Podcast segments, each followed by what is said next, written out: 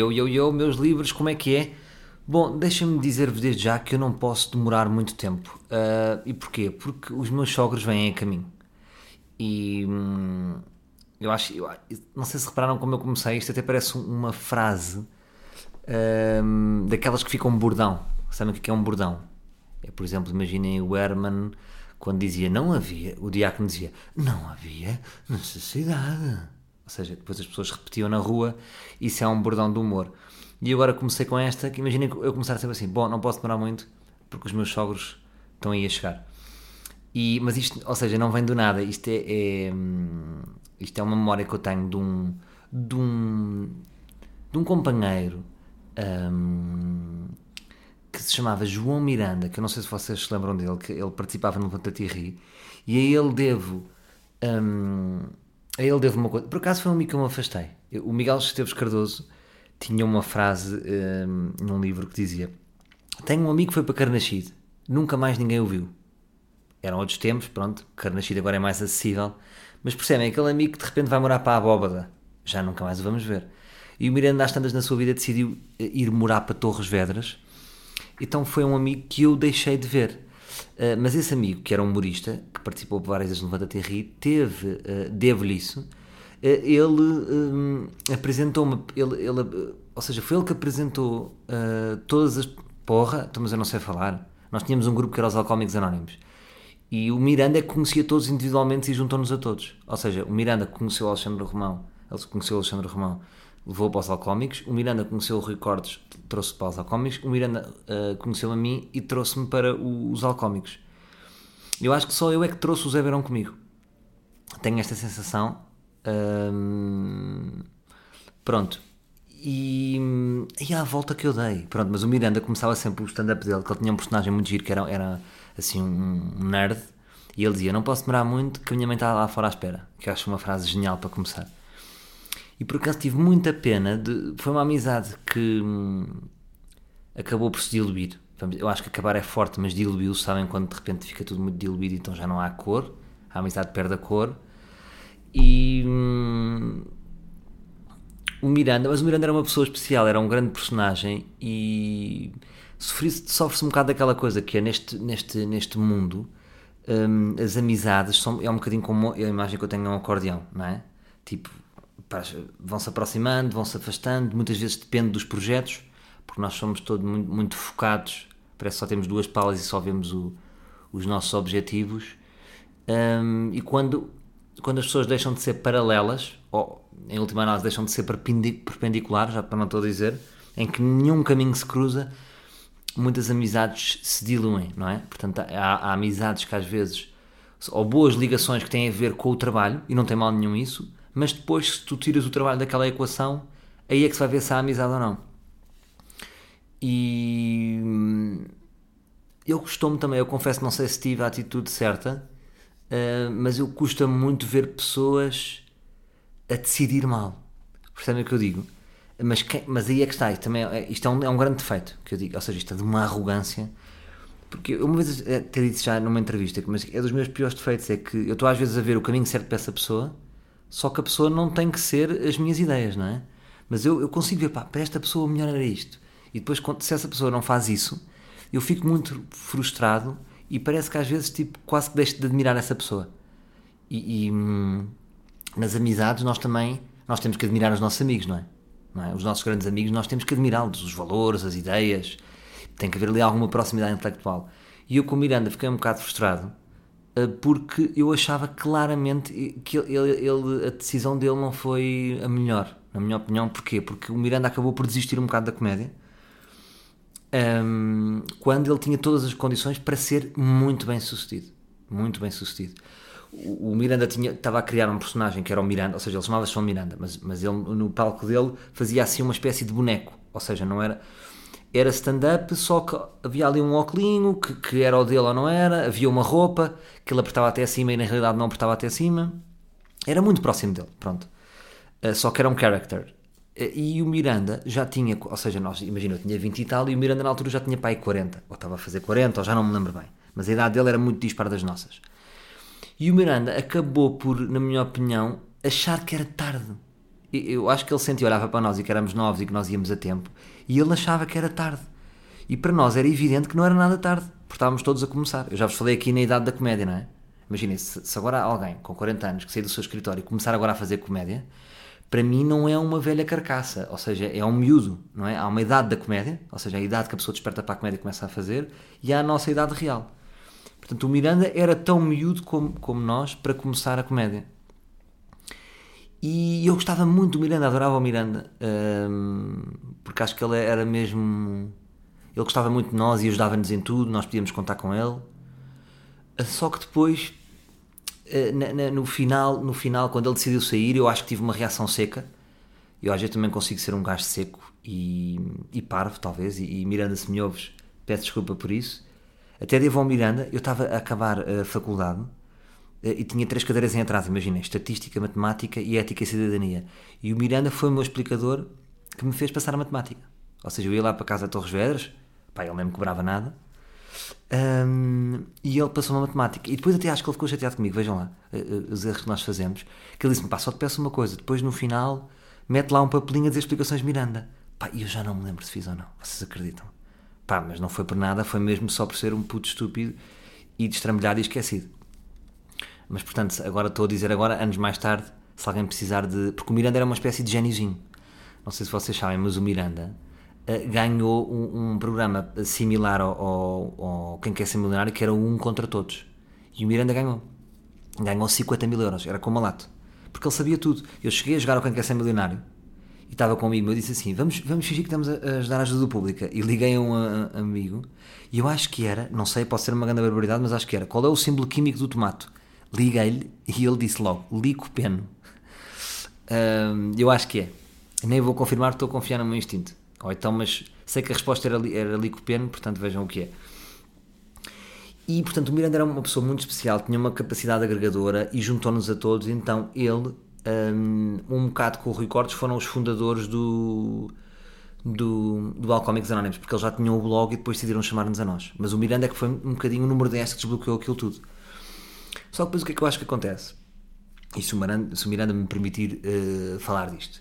Uh, quer dizer, nós não falamos, mas, mas se ele me estiver a escutar, quase como se ele estivesse aqui, que é o facto, depois, quando, que é uma coisa que também magoa, que é uma coisa que magoa, que eu acho que é, quando depois temos todos uma paixão, só quando há uns decidem, uh, seguir a paixão e os outros não, o que é que eu sinto que acontece? Começa a haver um grande afastamento intelectual. Então eu sinto que o Miranda se afastou completamente de nós, quase como se ficasse chateado, e eu posso dizer que o Miranda, desde esse dia, nunca, ou seja, nunca mais me acompanhou, ou seja, nunca mais me perguntou nada, nem eu a ele. Hum, e isso magoa. E o que eu acho é que é tipo. São dois erros, que é, eu também sinto que, que na altura não o perdoei por ele ter desistido, na minha cabeça, que se calhar não é uma desistência, eh, mas ele também parece que, ou seja, parece que também há ali um corte que, que, as pessoas que não seguem fazem com quem continua. Também parece que não perdoam. Ou, ou, não é não, não perdoam o sucesso. Ou seja, é quase como se eu não me perdoasse a, a, a, desistência, mas que ele também não me perdoasse o sucesso ou o nosso sucesso. Mas que também não tem a ver com isso. Tem a ver é com o, o, Eu acho que magoa. Não é? Um gajo que é tocar bandolim, o sonho dele é tocar bandolim, decidiu às tantas, por razões que só ele sabe, desistir de tocar bandolim. Não se quer é mais com pessoas que, que, que tocam bandolim. Agora, isto também magoa muito magoa, magoa muito. E eu acho que até uma vez depois me cruzei com ele mais tarde, mas sempre, fiquei sempre fiquei um bocado melindrado com o Miranda, uh, da minha parte, quando hoje estou mais humano e mais sensível e, e hum, levava demasiado a peito, mas, mas, ao mesmo tempo é que eu acho que é muito mais fácil para uma pessoa que não sente nada pelo outro, está-se a cagar, ah, desististe, está-se bem, força, e manter uma relação de amizade assim, do quando eu gosto de uma pessoa, gosto mesmo. Portanto, eu tinha umas expectativas para aquela pessoa, que lá está, que é o meu erro. Eu, eu faço expectativas para as pessoas e depois elas podem me defraudar, mas os meus planos, não os delas. Percebem o egoísmo disto? E eu sei que isto é, é um defeito, e hoje já estou mais maduro nisto. Um, mas percebem, é quase que eu não, imagina que eu tenho um amigo que eu sei que o gajo vai ser uh, pá, o gajo é o melhor pianista do mundo aposta no piano, aposta no piano, tá bem, vou apostar e se ele desiste do piano e se torna contabilista, ele para mim há ali uma, uma, uma, uma morte para mim percebem o que eu digo? porque acho que é um desperdício desperdiçar-se aquele talento um, e eu achei que o Miranda, esta é a minha opinião uma opinião muito fria, se calhar e por isso é que ele também pode ter ficado mandrado comigo um, não consigo aceitar essa opção não tenho falado com ele, uh, não sei o que é que ele pensa, mas será que ele. Eu acho que ele pensa às vezes tipo. Um, será que ele está completamente livre e diz: Olha, foi a melhor decisão? Ou se ele ainda pensa: E se eu tivesse continuado? E eu sei a resposta se ele tivesse continuado. Se ele tivesse continuado, hoje uh, era, era um comediante muito conhecido em Portugal e bem sucedido. Era inteligente, tinha capacidade de trabalho, ou, ou só se ele viu: não, isto não é vida para mim, isto é uma vida muito estressante, porque eu sei que ele era um bocado ansioso. Agora era uma pessoa muito inteligente, muito culta, tinha muita capacidade de trabalho, tinha graça, tinha tudo. E eu acho que o erro dele foi, só, foi achar que estava tarde quando não estava tarde nada. Alguém hoje com 42 anos, amanhã pode ser o número um da comédia em Portugal. Esta é a minha opinião. É o caso do Ricky Gervais. Um, mas pronto, olha, eu agora nem tinha nada disto escrito aqui nas minhas notas, uh, mas aproveito para. Mira, de certa forma sei que posso ter estado mal com esta minha compreensão e peço desculpa por isso. E estou disponível para almoçarmos um dia. Eu sei que a gente uma vez ligou, eu e o Alex Romão, hum, e pronto, não sei o que é que ele sentirá, acho, mas acho que há aqui uma, uma. Mas é a vida, não é? A vida, a vida afastou-nos. Eu acho que ninguém teve mal, se calhar hum, ficámos ambos decepcionados, não é? E, mas pronto, depois a vida, o tempo passa e. E pronto, mas olha, desejo as melhores felicidades um, e espero que ele esteja bem e que os teus pais também estejam bem. E recordo sempre com saudade as, as tuas boas piadas e tudo e tudo o que fizeste por nós, porque foste uma pessoa que nos ajudaste e foste importante naquele início e juntaste-me. Eu de repente estou a falar, com, parece falta de definição, mas parece que, como se ele tivesse ouvido. Porque eu tenho a sensação que as coisas chegam sempre às pessoas no ar livre, não sei como, mesmo que sejam anos mais tarde. E foste uma pessoa muito importante juntando-me àquelas pessoas que queriam ser marcantes, não é? uh, o Zé Barão, o Alex, o Alex e o Rui, sobretudo, que eu trabalhei mais a nível de amigos, todos igual, não é? Sinto o mesmo por todos. Mas a nível de trabalho, o Alex e o Rui foram de facto duas pessoas muito importantes para mim um, pá, no meu percurso. Foram os, os, primeiros comedy real bros. E, e, e, se não fosse o Miranda, isso não era possível. Então eu devo-lhe isso. Miranda, um grande abraço, espero que estejas bem e e pronto, e tudo bom. Mais, uh, agora mudando completamente o tema, uh, tinha aqui uma nota que é porque é que as pessoas antes de serem atropeladas fazem aquele gesto das mãos, sabem? Porque nós às vezes quando, quando há um susto, imagina, parece que um carro vem aí e, mete, e metemos as mãos, como segurança, metemos as mãos assim à frente. Uh, não acham que não faz sentido? É, é tipo um, ah, é um instinto, está bem, mas o nosso instinto é um bocado é um bocado burro. O instinto não é tipo, ah, sabes do, do Raul? pá, vinha um Peugeot 206 lançado, o gajo, por acaso, o instinto dele disse para pôr as mãos, pá, o gajo segurou um carro que vinha a 160. Percebem o que eu digo? Quantas pessoas foram salvas pelo seu instinto de pôr as mãos? O que é que já foi salvo? Pá, está bem, se é de repente estão a tirar pedra e vocês põem a mão, pode ser que desvie. Mas é em casos de acidentes brutos, não é? Por exemplo, quando um carro vai a 60, 60 e despista-se, será que depois captou três vezes? Olha, vá lá que a pessoa pôs as mãos e não ficou cega. Será que aconteceu isto? Percebem? Estou a dizer que o nosso instinto devia estar mais calibrado para tipo, olha, não vale a pena, então mais vale assumir e. e... Porque nós protegemos sempre a cara. Uh, mas pronto, é isto que eu tinha para vos dizer sobre isto. Uh, agora, apercebi-me que este, este raciocínio é extremamente frágil, porque, como é óbvio, claro que, imaginem num carro de repente põem as mãos e yeah, podem ficar com um corte na cabeça, mas calhar não ficaram cegos. Pronto. Protegemos muito os olhos, não é? é? É a cara, é aquele recorte de cara que é muito importante para nós. Por exemplo, nunca protegemos o rabo, nunca protegemos a nuca. Para nós é importante olhos, cara e nariz, é, para nós é vital. E, e é assim. Mais coisas. Ah, também já agora fazer este link, que é, eu acho que sou muito pouco uh, medroso a nível de andar na estrada, porque eu reparo que há pessoas que são muito defensivas, vão pela passagem de peões, e eu sou um bocado kamikaze e queria-vos alertar. Sabem quando aquele jogador compulsivo de casino se interdita no casino? num momento de lucidez. Eu estou a ter um momento de lucidez e queria que vocês me dessem na cabeça pelas minhas passagens kamikazes, porque eu atiro-me para. Por exemplo, Infante Santo. Eu atiro-me para Infante Santo, atravesso a Infante Santo onde passam carros a abrir, com uma segurança de que quem está num videojogo e me desvio do carro, sabem como, como o carro não tivesse força para me aniquilar. Mas tá, porque nunca tive uma experiência trágica. Depois há sempre pessoas muito defensivas e vamos perguntar: Ah, uma vez vi uma pessoa, ah, uma vez fui quase atropelado. E eu falta-me essa associação à memória negativa porque eu acho que os é quase como os carros fossem nuvens e não são. E, e curtia que vocês me dessem mais na cabeça: Salvador, cuidado a atravessar a rua. Tá? Ah, obrigado, obrigado, livre. Tá? Gostava que me policiassem um bocadinho a minha morte, hum, a minha possibilidade de morte. Bom, agora mudando radicalmente de, de tema, talvez incutir aqui um tema de partir o coco, que é o seguinte: uma das maiores causas de morte em São Tomé e Príncipe, sabem o que é? É a queda de coco na cabeça. Bom, eu tinha que partilhar isto convosco porque só isto é muito bom. Não é? Aqui, isto, isto, não é cómico. Por isso é que eu gosto daqueles países mais leves, mais. Lembra-me sempre aqueles, aquele anúncio do Malibu, lembra-se que era seriamente na boa. Ou o, lá está o bordão de Cabo Verde, quando vocês mal chegam a Cabo Verde, é no stress. Se isto não. Se um país onde as maiores causas de morte, uma das maiores causas de morte é a queda de um coco na cabeça, isto tem que ser um país fixe. É neste tipo de país que eu quero morar. Não quero tipo aquelas coisas pesadas, doenças. Não, a própria causa de morte é divertida. Portanto, num país destes, claro que é fixe viver. Não tenho uma dúvida que o meu país é São Tomé e Príncipe. E por acaso gostava. Como é que vocês estão a nível de São Tomé? Já foram? Já tive bom em Cabo Verde, boas experiências. Agora curtir São Tomé, só que há um problema. Está sempre capacete, não é? Sempre que eu vejo fotos de São Tomé, adorámos, foi lindo. E depois as fotos é tipo, estão na Escócia. Está Edinburgh, lá atrás. Mas pronto, queria partilhar isto convosco porque acho que é muito importante e, e quero que vocês amanhã acordem. O primeiro pensamento, a seguir ao, ao dar o snooze, pi, pi, pi, pi, uma das minhas causas de morte em São Tomé e Príncipe é a queda de coco.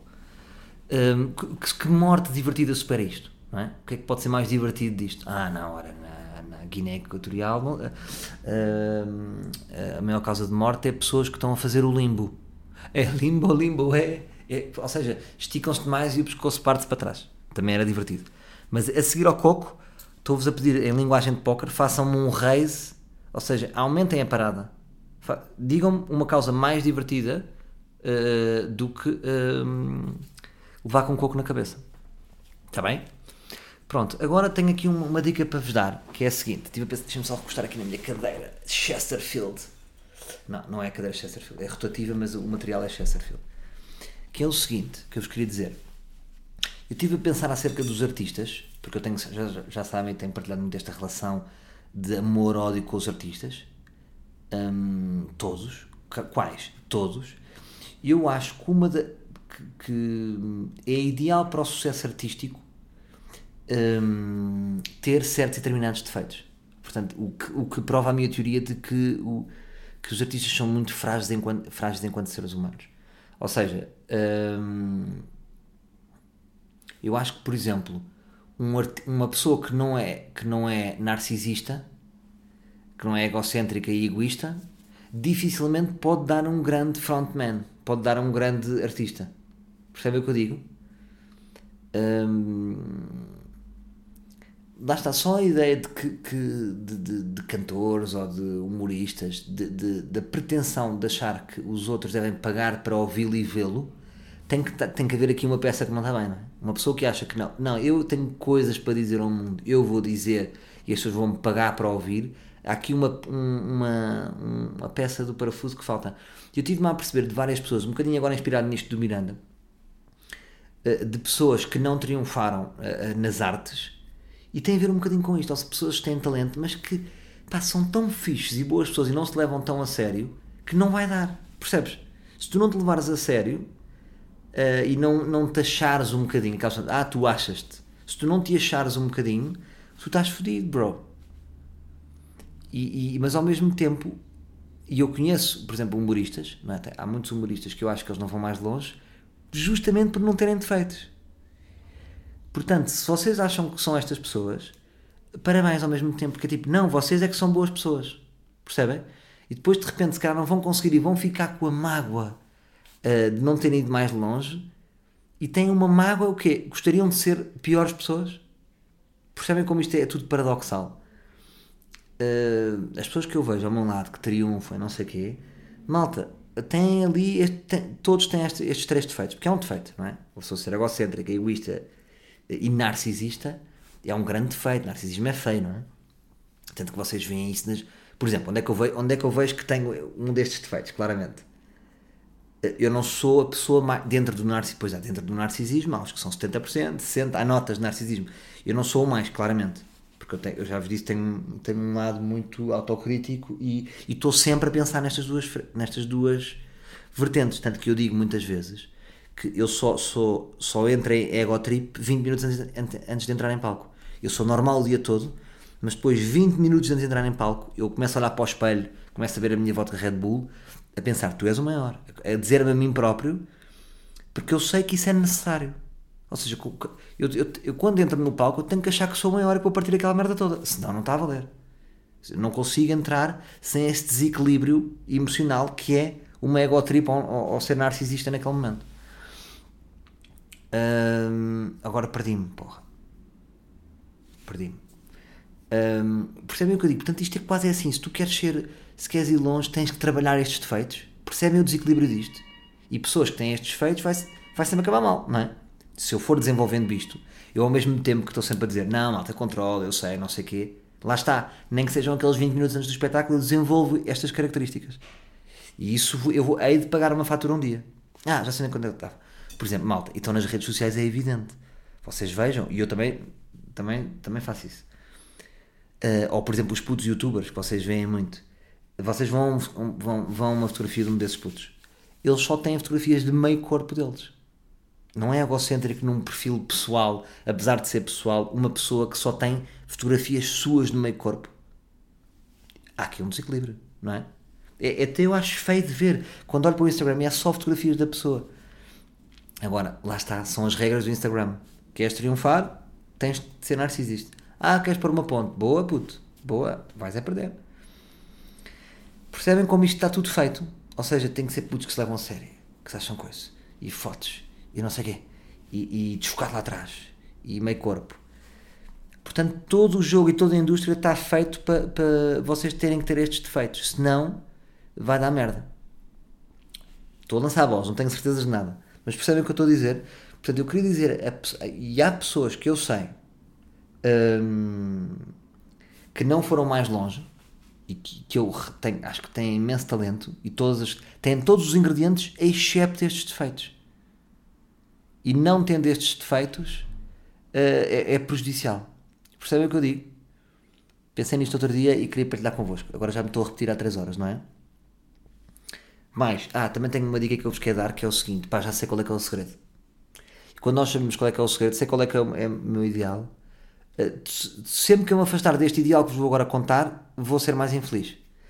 e eu tenho a certeza, eu tenho, tenho tido vários flashes neste sentido. É muito simples, não é nada de novo que eu vos vou trazer, mas para mim era o meu caminho. Que eu, sem dúvida, o que eu curtia mais de fazer era, a partir de hoje, eu já faço um bocado isso, mas não consigo fazer a 100%. Que era, eu só fazia coisas que queria mesmo. Ainda mais. Ok? Fazer o meu ar livre, o meu som menino, o meu stand-up, mais 3, 4 projetos Uh, que são projetos onde eu posso ser real artist, ou seja, faço liberdade. Qual é a liberdade que eu tenho? 100%. Estou dentro. Tudo o que for concessões, porque imaginem, imaginem agora ir para a generalista e de repente, ah, mas atenção, temos que agradar a todos os públicos. Atenção, se isto é horário nobre, temos que ir buscar. Temos que ir, não sei, rejeitar isso, ter a força para rejeitar isso. E agora, o que é que se passa? Tenho que ir buscar outra fonte de rendimento. Portanto, o truque daqui para a frente, na minha opinião, é eu conseguir comprar um prédio e viver das rendas dessas seis. O meu sonho era ter um prédio de seis andares e vivia desse, dessas seis rendas e depois só aparecia com merdas realmente artísticas. Percebem? Ou que eu posso desenvolver a minha liberdade total. Sempre que eu me afastar disto, vou ficar triste. Portanto, estou-vos a dizer agora, sei que vai ser difícil. Porquê? Ah, porque nem dinheiro para, tenho para comprar uma casa. Ah, pois é. Então, então quanto mais um prédio. Pronto, só se for um monopólio. Mas pronto, estou a pensar agora, vou parar aqui um, vou parar aqui um bocadinho, desfilar aqui, estar a pensar que jogadas é que eu posso ter. De repente, olha, vou buscar um carro à Alemanha e vendo pelo dobro. Pumba! A meio 20 mil paus. De repente. Vendo tipo o carro ao Nuno Alberto. a dizer que está tudo bem. Depois não tem chassi. Nem sei o que é o chassi, mas pronto. Percebem o que eu estou a dizer? Ou seja, é, é urgente eu ter outra fonte de rendimento paralela à minha atividade humorística, porque é isso que me vai dar hum, uma independência intelectual. Percebem? E eu sei que a minha felicidade depende muito da minha independência intelectual. Sempre que eu tenho que fazer concessões, fico triste. Fico triste porque, não sei, alguém me diz para nunca fazer concessões. Para estar sempre na minha cena. Percebem? Portanto, podia ser mais popular, podia ser mais mainstream, podia, mas não ia ser feliz. Como já tive experiências que não me deram felicidades. Eu sinto que, de certa forma, vou, vou, vou, vou mandar esta para vocês.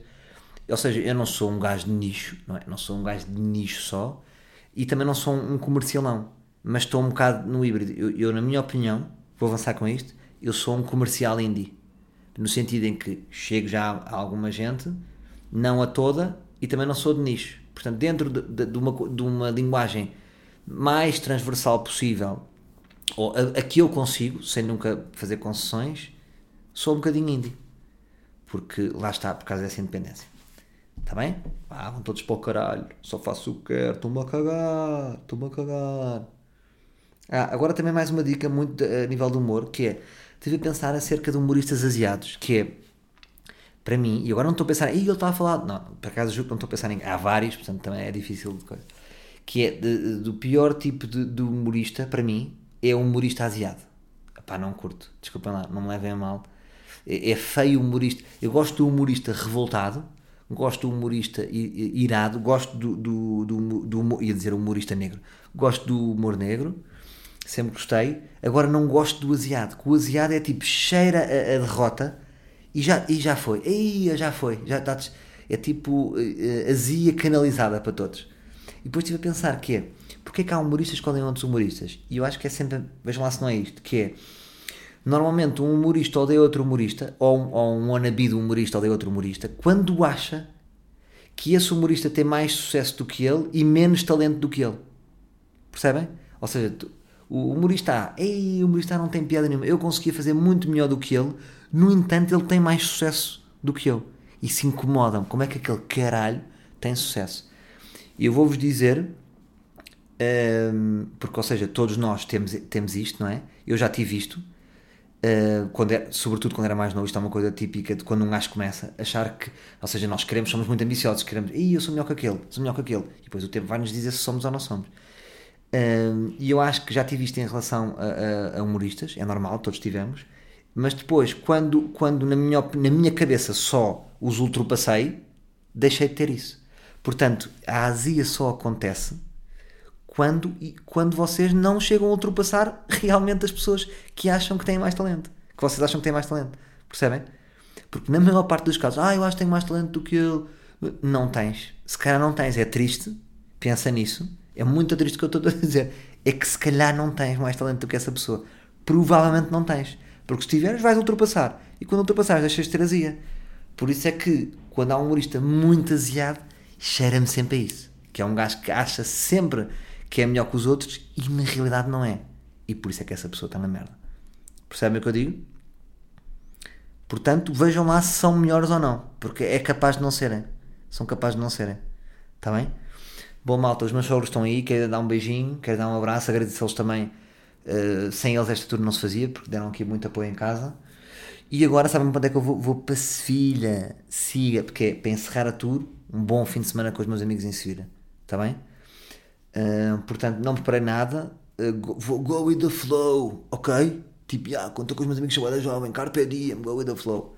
Se estiverem em Sevilha, há alguém em Sevilha, há livros em Sevilha, quer dicas e está tudo. Está bem, malta? Chegámos aqui a esta meia horinha bem robusta. Uh, ah, só dizer uma coisa, estou muito excitado, não é? Porque no fundo acabei a tour, acabei as filmagens do Sou Menino para ir, malta, estou um bocado solto.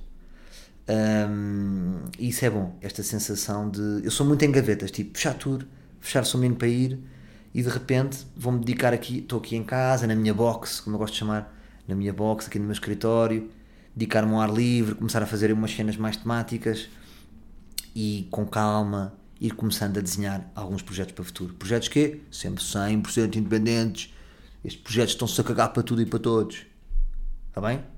Então vá malta, grande abraço, obrigado a toda a gente que foi à tour, obrigado às pessoas que estão a dar força ao São Menino para ir, a série está a ficar muito fixe. Uh, não se esqueçam de passar lá no canal da Fox Comedy e, e ver a série. Ah, já agora, uma coisa que eu ia dizer. Ah, pronto, porque há isso, não é? O que é que se passa? Eu, ao levar a série, eu no fundo fiz uma transladação da série. Levei do meu canal e metia no Fox Comedy. E com isso, ou seja, imagina se eu tivesse metido no meu canal, estava a ter o dobro dos views. O que é que estão a acontecer views do Fox Comedy? Está a ser bom. Está a ser na, na onda da, da primeira série, a nível de visualizações, que vai ter um bocadinho mais, mas não vai ser aquele dobro por estar no meu canal, porque há, há putos que me seguiam no meu canal que nem sabem que está na Fox Comedy. Portanto, se puderem espalhar a palavra é fixe. Eu tinha dito aqui que ia pôr passado uma semana no meu canal, mas falei com os meus putos digitais, o Churro uh, e o Carlitos, e eles disseram-me que iria ser um bocado confuso que, que eu faça aconselhamento com eles, quando é merdas digitais e debatemos um bocadinho e eles disseram que ia ser confuso eu estar a pôr nos dois. Portanto, segui o conselho dos putos, não vou canabili, canabili, cana, foda-se, cana, canibal, canabalizar, canabalizar, canabila, opá, cannabis, não vou cannabis, uh, não vou fazer cannabis uh, da série e agora vou respeitar a Fox e depois no fim penso, já agora pergunto também a vocês, Portanto, agora estar a pôr no Fox Comedy no meu ia ficar estranho. Acham que no fim eu devia pôr toda a série no meu canal do YouTube? Ou acham que devia abrir um canal só para ir? Ou não faço nada e assumo que está no meu primeira temporada, segunda Fox Comedy e vai ficando por aí. O que é que vocês acham? Peço-vos esta dica, livros, está bem? Agora que quero ouvir quem é que ouviu o ar livre até ao fim. Grande abraço. Até para a semana, meus livros. Sevilha!